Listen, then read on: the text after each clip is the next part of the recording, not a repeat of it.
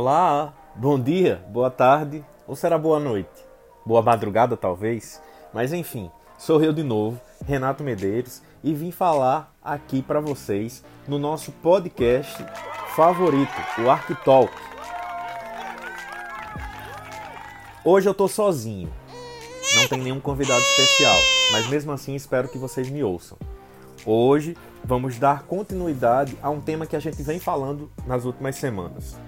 Por acaso vocês ouviram o episódio com a professora Gleice Elali e com a arquiteta e aluna da pós-graduação em Arquitetura e Urbanismo da UFRN, é, a Natália Bocaiúva? Espero que sim, porque ainda vamos falar um pouquinho sobre esse tema antes de mudar de assunto. Bem, hoje o nosso episódio ele tensiona trazer uma nova proposta. A gente espera de vez em quando, não posso prometer que isso vai acontecer sempre, mas a gente espera trazer é, um pequeno resumo sobre alguma determinada obra literária né, que fale e que estabeleça relação com os temas que a gente tem discutido aqui. Hoje, para fazer essa resenha, que não é aquela resenha que todo mundo tá doido para fazer quando essa pandemia passar, mas é uma resenha do livro, a gente escolheu o livro Roube como um Artista, do escritor americano Austin Kleon. Esse livro ele foi editado, lançado aqui no Brasil em 2013 pela editora Rocco.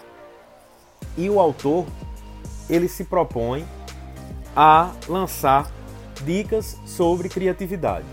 Alguém conhece esse livro? O que será que o autor quer dizer com isso? Será que ele está fazendo apologia ao crime? Será que ele está mandando que nós façamos coisas erradas? A gente precisa descobrir o que, é que, ele, o que ele quer fazer. Se você já conhece o livro, ótimo, vai ser bom porque a gente vai poder conversar um pouquinho sobre ele. Se não, vai ser um estímulo para que você busque o livro, adquira e use como referência para as suas leituras sobre o tema. Bem, nesse livro, uma, nas suas primeiras páginas, o autor ele apresenta uma frase de Pablo Picasso, entre aspas, arte é furto. Arte é furto. Ainda não está nada claro, né? Parece que o que vem pela frente ainda vai ser algo meio que inovador. Vamos esperar um pouquinho. Porque o autor também fala que esse, esse livro, que é composto por 10 capítulos, e aí são 10 dicas sobre criatividade, é baseado em sua vida, nas suas experiências. Então ele diz que se são, que se são conselhos, conselhos normalmente são autobiográficos. A gente dá conselhos, bons conselhos, na verdade, quando a gente viveu e a gente pode transferir esse conhecimento acumulado para os outros. O autor ele começa dizendo que a gente já sabe, né? que nada é original, ou seja, que uma ideia surge a partir de outras ideias e a partir da observação dessas ideias que se configuraram, que se conformaram em objetos ou em obras arquitetônicas, etc. Mas ele fala que somente as pessoas falam que determinada coisa é original porque elas não conhecem as referências ou quais são as fontes envolvidas. Inclusive, ele traz um dado: ele diz que 90% das pessoas que falam isso é porque não conhecem essas fontes de referência. Não me pergunte de onde ele tirou essa, essa fonte, mas isso é o autor quem fala, não sou eu. Bem, o autor ele diz que é muito importante que a gente entenda exatamente isso, né? Que toda a ideia proposta, ela é resultado de uma mistura com ideias anteriores, é o que ele chama de remix. E que é muito importante a gente entender a sua genealogia. Um dos conselhos que ele dá é que quando a gente gosta muito de um artista, seja um cantor, seja um poeta, seja um escritor, ou no nosso caso, principalmente, seja um arquiteto, que a gente estude bem esse artista, que a gente se debruce sobre a obra dele e comece a entender não só apenas o que ele fez a fundo, mas também quais eram os artistas e quais eram as fontes de referência dele. Ou seja, se eu vou estudar sobre a obra de Frank Lloyd Wright, que todo mundo sabe que é um grande arquiteto americano e que desenvolveu grandes obras, a gente não necessariamente vai parar no que ele apresentou, mas para que a gente entenda de onde ele tirou aquelas ideias, que a gente possa investigar quais eram as suas principais inspirações e quais eram as suas principais referências. Porque, como já foi dito aqui, né, nada sai do nada.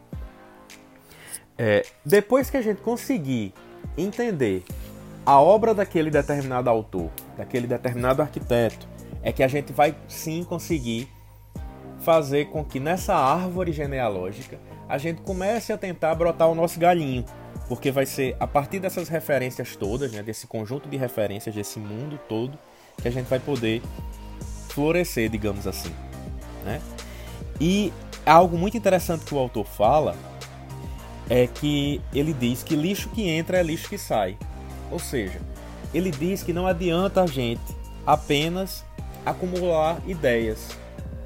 Ele diz para que o artista ele colecione ideias, mas uma coleção não baseada em apenas recolher aquelas informações, mas analisá-las, tentar compreendê-las.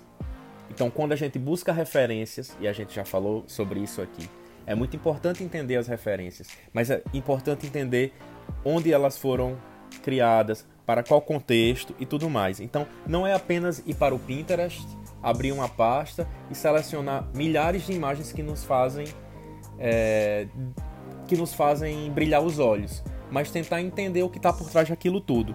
Então, se a gente seleciona da melhor maneira, se seleciona bem feito, a gente vai conseguir reaproveitar mais cedo ou mais tarde alguma dessas ideias que a gente colecionou. E aí, fazendo essa referência a lixo que entra, lixo que sai, significa que se eu apenas coletei uma informação e aquela informação ela não é tão boa assim, ela de repente ela só é, ela só me chama a atenção pela estética, ela não vai ser tão útil para minha para minha proposta. E aí se eu tento incorporar uma referência de algo que não dá certo com a minha, o que vai sair provavelmente também não vai ser tão bom. Então, ideias boas são aquelas que inspiram a gente, né? São ideias que, segundo o autor, ressoam no artista. E é isso que a gente precisa buscar. A gente precisa buscar com é, uma investigação baseada numa reflexão, não apenas coletando informações, né? não apenas juntando material, mas colecionando de uma maneira, inclusive, organizada. Algo muito importante que ele fala e que às vezes eu sinto um pouco de dificuldade em, em algumas pessoas é que hoje a gente tem a possibilidade de fazer pesquisa sobre tudo. Claro que a gente não pode acreditar em tudo que está na internet, né? Mas para isso que a gente tem que investigar de verdade. Mas quando a gente quer alguma informação, a gente não precisa esperar que o outro traga para a gente de bandeja. A gente vai e pode dar um Google em tudo. O importante é não parar de investigar, porque não parar de investigar significa que a gente vai estar buscando informações constantemente e que, mesmo que elas não sejam úteis naquele momento, elas podem, como eu falei, ser guardadas, arquivadas para um furto adequado no futuro. Então, já deu para entender qual é a lógica do título do, do livro. Quando o autor ele fala roube como um artista, ele quer dizer que a gente precisa roubar, entre aspas, buscar referências e trazer isso para aquilo que a gente está desenvolvendo. Isso não é feio, isso não é inadequado, a não ser que a gente minta e não aceite ou não assuma que nós fizemos uma determinada pesquisa. Então, o roubar não é um roubar negativo, não é um roubar que vai nos levar à prisão, nem vai nos levar à cadeia, desde que a gente não tenha feito um plágio, que é completamente diferente.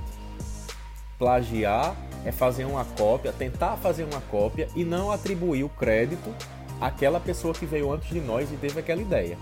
Roubar como artista significa buscar uma inspiração e traduzir isso com o nosso próprio jeito para que a gente possa oferecer algo diferente. Uma coisa muito interessante que esse autor falou no, no livro e que eu nunca tinha pensado é que normalmente a gente sempre tem os nossos artistas favoritos. né? É, isso é muito comum. A gente vê diversos autores ou diversos cantores e cantoras que começam a sua carreira imitando pessoas que inspiram. Eu não preciso citar nome, talvez vocês lembrem de algum cantor ou cantora que tenha feito isso. Que tenta imitar o timbre da voz, né? que tenta seguir o mesmo ritmo musical, enfim. Mas o que o, o Austin, o autor do livro, fala, que é muito interessante, que eu nunca tinha pensado, é que na verdade, quando a gente deve roubar de um artista, como um artista, a gente não vai fazer isso apenas de uma pessoa, não vai fazer isso apenas com um artista.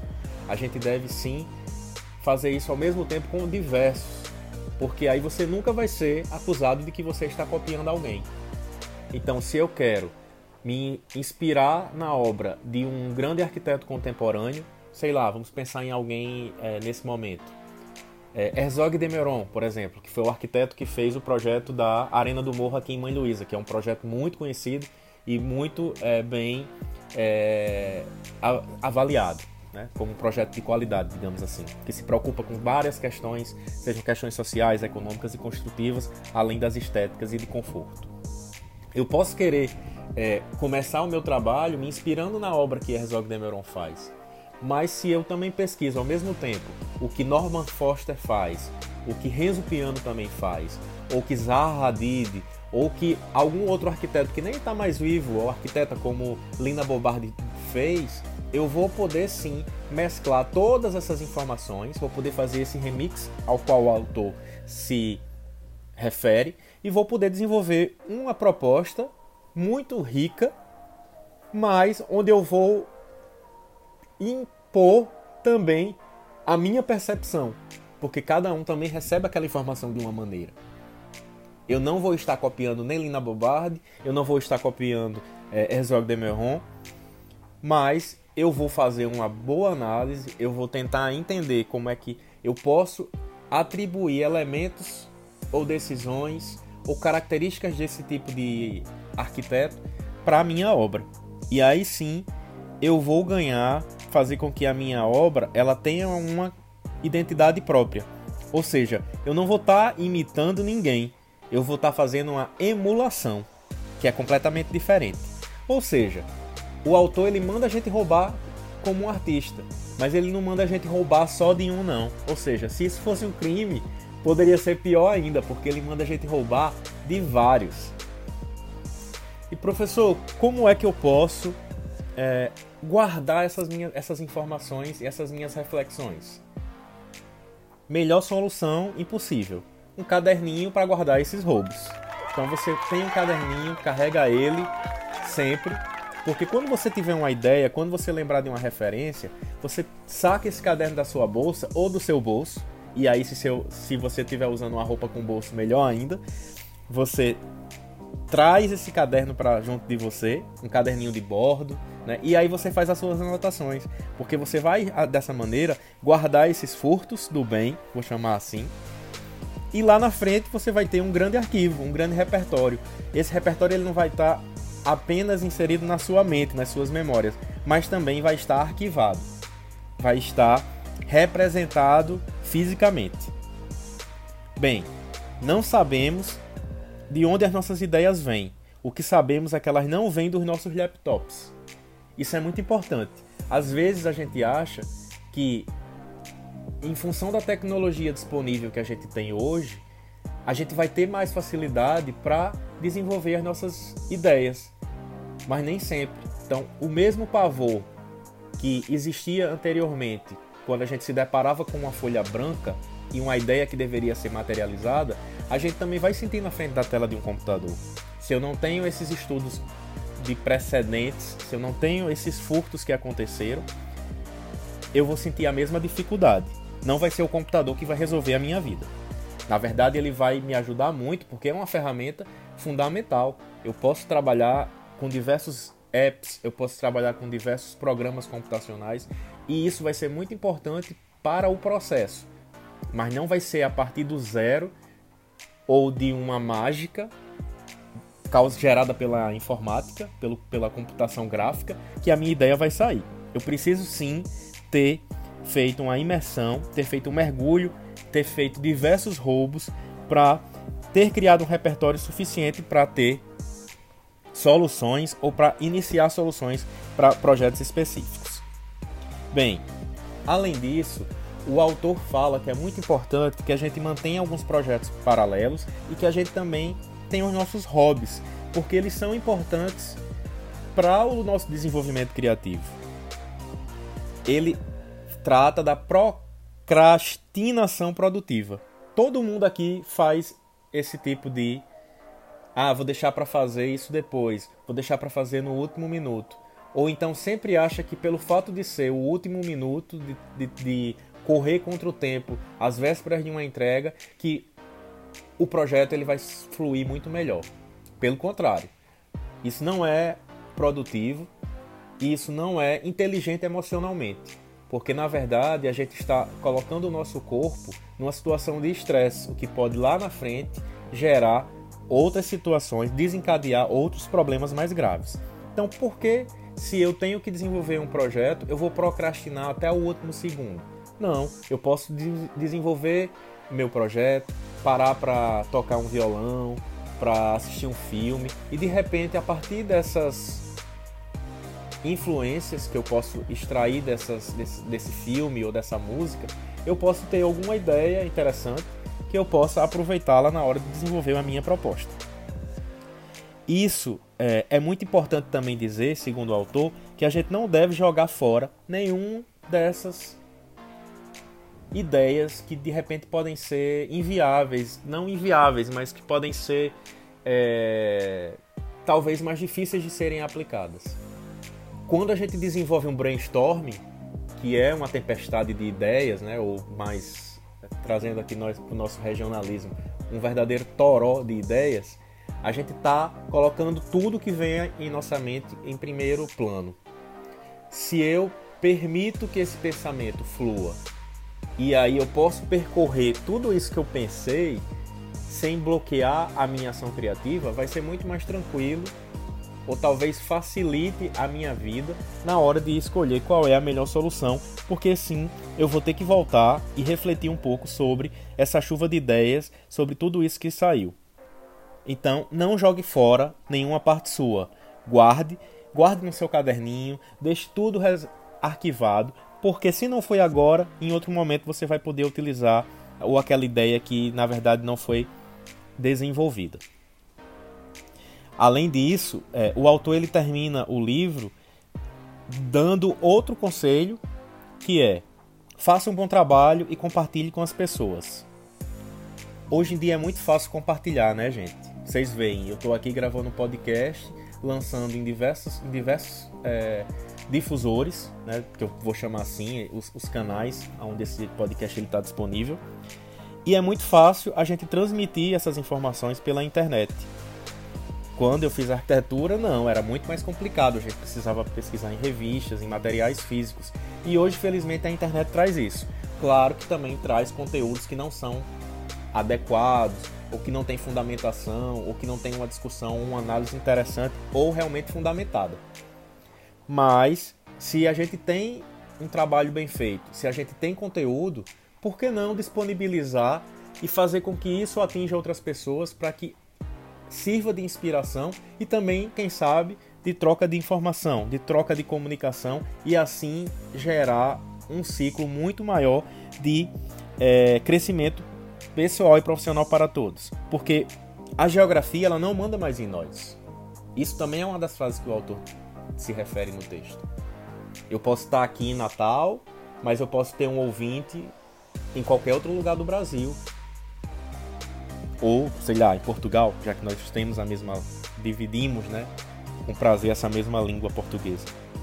E, basicamente, o último conselho que o autor diz, e tem a ver com aquilo que eu falei sobre ter um hobby, sobre praticar essa procrastinação, né? O último conselho do autor é cuide de você, porque a criatividade ela necessita de energia. O nosso corpo ele tem que estar descansado. Ele precisa realmente estar sintonizado e se o corpo estiver exausto, não vai ser possível desenvolver essa habilidade da maneira que a gente gostaria. Hoje a ideia era essa, pessoal. Não sei se vocês gostaram, vocês podem depois me dar um feedback, mas a ideia era falar um pouquinho sobre os conselhos que esse autor dá, né, sobre como desenvolver a criatividade e levar vocês à pesquisa desse livro, que é, como eu falei, Roube como um Artista, do escritor Austin Kleon, editado pela Roupa. Tá bom? Agradeço a paciência, espero que vocês tenham gostado e qualquer coisa é só falar. Não esqueçam de compartilhar, não esqueçam de divulgar esse podcast para outras pessoas que se interessam por temas como esse. Tá bom? Um abração meu e até o próximo episódio na próxima segunda-feira, às 18 horas e 3 minutos. Tchau!